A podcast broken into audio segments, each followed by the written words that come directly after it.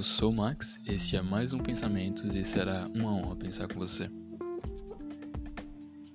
O episódio dessa vez vai novamente se tratar como de uma série que eu vi, inclusive eu falei isso no episódio 3, não, no 2, que também é sobre uma série da Netflix. E bom, essa série é Lupin. Eu vou tentar explicar um pouco. Dessa vez eu prometo não tentar dar spoiler, mas se você quer ver essa série, eu indico muito, ela é muito boa. Mas o podcast vai ter algumas quantidade sim de spoilers, porque eu não consigo me conter. Então é. Primeiramente, Lupin da Netflix é uma readaptação, uma remodelagem do personagem, que é um clássico francês da literatura de como se chama? Deixa eu ver, investigação criminal ou investigação policial, ficção policial, alguma coisa assim. Lupin é o denominado por o ladrão de casaca, um dos maiores ladrões que existiu no mundo ficcional, tanto no mundo real. A ideia de Lupin, de acordo com o autor, não é, mas foda-se, a minha opinião é essa. Ele é quase um contraponto de outro local e de outro universo perfeito pro nosso querido Sherlock Holmes, o maior detetive de todos. Assim como Sherlock Holmes, Lupin também é muito empregado na cultura francesa e na, até na cultura mundial, digamos de certa forma. Da mesma forma que Sherlock Holmes, muitas pessoas acreditam ainda que Lupin existiu. O autor defendia muito isso de que Lupin era um personagem real. Ele existiu e ele conheceu Lupin.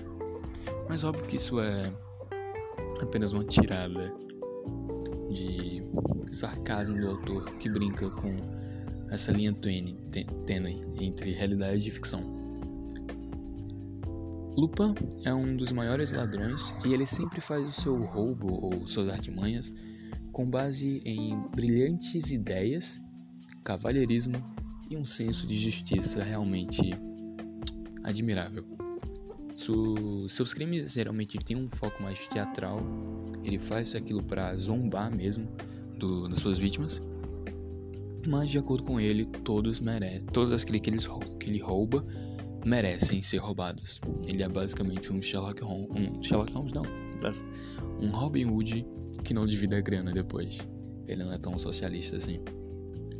Mas o que eu ia falar? Eu não lembro.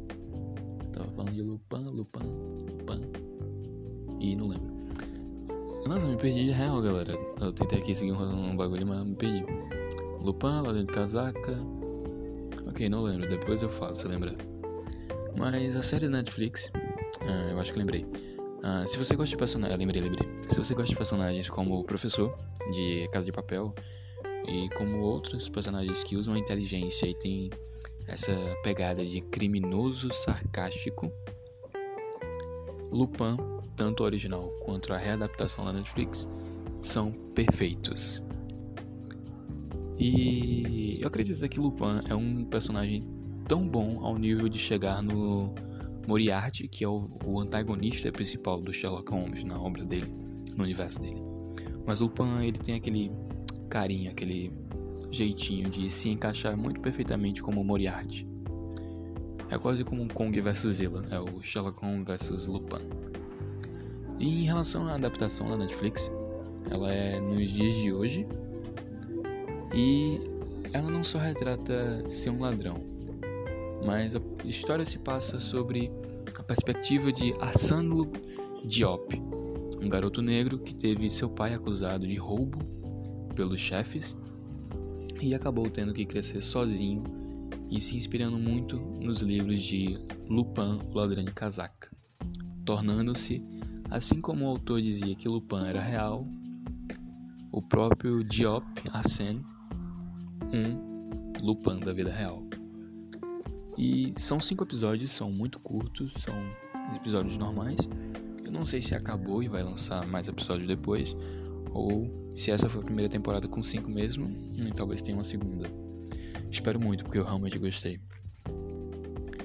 Sobre o primeiro episódio, a gente se trata sobre um é baseado os episódios nos contos barra livros do, do Lupin, de verdade, do Arsène Lupin. O primeiro é O Cola da Rainha, onde no livro o Arsène Lupin rouba um colar da rainha. Tal mesmo colar que o Arsène Diop planeja roubar e que foi o objeto que acusaram o seu pai de ter roubado quando era jovem, fazendo com que ele cometesse suicídio e deixando Arsène Diop sozinho. E é muito interessante algumas coisas que a série retrata, e eu acho que principalmente a forma que ela retrata o racismo cru e bruto. Teve certos momentos que eu estava assistindo a série e eu fiquei realmente agoniado em ver como o Arsene, o pai dele e outros personagens eram tratados. E tem algumas coisas que eu queria priorizar, mas eu não lembro de certa forma quais são os episódios para isso. Mas o que você vai ver em toda a série aqui, o Arsene Diop usa uma característica dele que é fantástica para se tornar um Arsene Lupin. O Arsène Lupin da literatura clássica tinha a brilhante habilidade de se disfarçar de qualquer pessoa. O Arsène Diop tem a brilhante habilidade de ser um negro invisível para a sociedade. E é interessante que ele sempre se fantasia, barra se veste de pessoas que a sociedade ignora. E ele faz uso disso para ganhar vantagem em seus planos. Ele se fantasia de um negro pobre que precisa. Nossa, não sei falar pobre. Um negro pobre que precisa de dinheiro e vai pedir até um agiota. Um faxineiro do Louvre. Um entregador de comida. Um senhor idoso. Um homem tímido. E um assistente de TI. Todos esses realmente muito ignorados por, pelos personagens de certa forma brancos da, da série e da sociedade. Além de outras pessoas negras também, não vou generalizar aqui. Mas uma das cenas que me chamou a atenção foi que em um dos episódios, quando o Arsene vai é, sequestrar o comissário de polícia, que tinha a ver com o caso do pai dele, tinha a ver com ele, e o polícia, o, não lembro é, o comissário de polícia não reconhece o Arsene e não sabe quem é ele e muito menos sabe quem é um assistente de TI. Mas a secretária, que aparentava para mim ser uma latina, talvez não, mas me parecia muito ser uma latina, reconhece que aquele não é o funcionário que o Diop estava se passando. E talvez seja um retrato da sociedade dizendo que as minorias se enxergam, elas não vendam seus olhos e não olham com superioridade e deixando os outros na margem. Ou talvez seja só coisa da minha cabeça mesmo, não, não sei. Mas é isso. Os episódios são poucos, são cinco, como eu falei, com a duração média, eu não sei dizer, mas acho que são mais de 30 minutos. E cada um tem base em um dos, dos contos de Arsène Lupin. Tem o episódio do Passageiro Estranho, o Passageiro Misterioso. Tem um episódio do Arsène Lupin preso. O Arsène Lupin escapa. Não, Arsène Lupin preso, Arsène Lupin na prisão e Arsène Lupin escapa da prisão. E tem também outros episódios.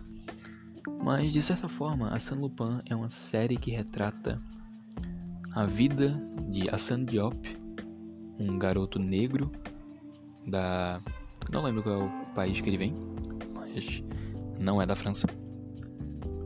De realidade pobre que aprendeu a roubar e enganar para viver.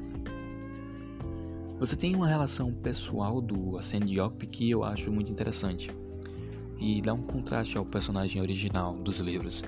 O Arsène Lupin era um, geralmente um homem cortês, cavalheiro, mas frio em seus planos. Ele sempre pensava muito antes em todas as possibilidades e mesmo em aquilo que parecia correr fora do plano, ele já havia pensado em uma forma de fazer aquilo acontecer. O Diop não se diferencia tanto nisso. Porém, a gente não tem uma realidade ou uma visão dos antigos casos do Diop, apenas desse atual, que é o Diop tentando reaver a memória de seu pai e provar que ele era inocente, acusando o senhor Pellegrini e a família Pellegrini de ter acusado falsamente o pai dele e o sentenciado tanto à prisão quanto à morte. Porém, por se tratar de um caso muito mais pessoal e também por envolver certas pessoas que ele conhecia em sua vida, a série demonstra que o Arsène Diop tem um ponto fraco, o seu pai e sua história, se tornando muito mais pessoal nesse caso e às vezes deixando me deixando parecer que ele falhava em alguns pontos que talvez o Lupin não falharia. Mas isso dá uma carga dramática muito interessante e todo um desenvolvimento de história muito incrível. A gente também se apresenta alguns personagens principais, sendo eles o próprio Hassan Diop, o protagonista, a família Peregrini, que é os antagonistas, eu diria, que são formadas pelo Senhor Peregrini, a Senhora Peregrini e a filha dos do casal Peregrini, que eu não. É Pellegrini, Peregrini, eu não sei falar. Que eu não lembro o nome dela. Mas enfim, não ligo muito pra ela, meio, meio kinga ela. Ela ficava dando em cima do Ascene. Não que a Ascene é inocente também, a Ascene traiu pelo jeito a mulher dele. Então, pau no cu da Ascene. Mas eu gosto da Ascene. Ele é um babaca legal. Ele também não é um bom pai, mas ele tenta. O Ascene tem.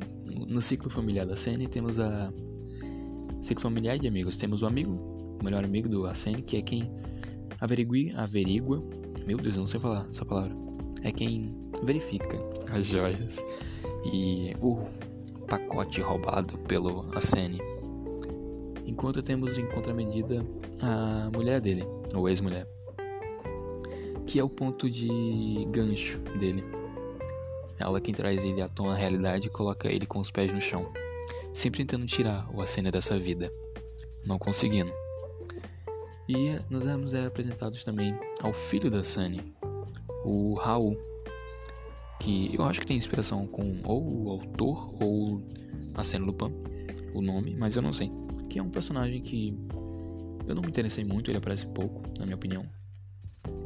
Mas traz uma carga dramática interessante pro Arsene, principalmente no último episódio. E o desenrolar da trama é muito bom. Você vê o Arsene tramando os planos dele com antecedência, vendo os planos serem executados e geralmente são tratados em um único ponto, ou então em poucos pontos específicos. O da prisão é sempre retratado na prisão, porque, enfim, ele está preso. E é interessante essa narrativa de ficar sempre no mesmo ponto, porém não ser cansativo para quem está assistindo, lendo e etc. O, a série também faz muita referência ao livro original, que eu não li, mas parece-me ser muito bom. A ideia de que o Arsène Diop deixou o legado do Lupin pro filho dele, isso você vê na série, também me deixou muito inter interessado. E no outro ciclo social que tem, que é o da polícia, temos o comissário da polícia, o Dumont, Gabriel Dumont, o capitão, que foda-se, eu não lembro o nome dele, a loura, que é meio chato, eu acho ela chata pra caceta, e o policial, que eu acho que ele é árabe. Não sei. Talvez eu possa estar um pouco sendo racista aqui, mas. Ou xenofóbico. Mas eu acho que ele é árabe. árabe. E ele é o único personagem que percebe que o Arsène não só é o Arsène como ele também imita os casos de Lupin e a tática do Lupin. Porque ele também é um grande fã do Lupin, assim como Diop. E eu acho uma dinâmica maravilhosa a dele com todos os personagens tem uma dinâmica maravilhosa. É uma série francesa, já que o personagem é francês, e o protagonista, eu não sei o nome do autor, mas eu adoro tudo que ele faz. Foi uma das coisas cativantes que me deram vontade de ver. Eu tava meio com preguiça, então resolvi dar uma chance para Lupin. E foi uma ideia maravilhosa. Realmente uma série cativante que te deixa cheio de emoção e te dá todas as peças que você poderia querer em uma série do tipo investigativo. Para final de conversa, eu acho que poderia ser, eu poderia ter retratado mais, melhor. Nossa, mas melhor é foda, desculpa por isso. Nossa, eu assassinei o português de uma maneira agora. Acho que poderia ter sido melhor se eu tratasse mais sobre certos pontos como o racismo, entre outras formas, porém eu acho que eu tô me perdendo um pouco na minha linha narrativa. E eu não quero estender muito o vídeo. Eu quero deixar você aproveitar a série. E para quem não quer spoiler, eu vou melhor sair agora, porque eu vou falar um pouco sobre o último episódio, mas eu não vou dar spoiler de nada demais. aprendi algumas coisas, bem poucas, eu acho que não são relevantes, não é um spoiler muito grande. O final do episódio, o quinto. Nossa, assim, tem também a, a escritora, nossa, ela é uma personagem maravilhosa que tem um destino muito trágico, na minha opinião. Pau no cu da família Pellegrini. Não da família não, só do senhor Pellegrini. Vai se fuder. Eu, maluco, merda, na moral. Morte ao senhor Pellegrini.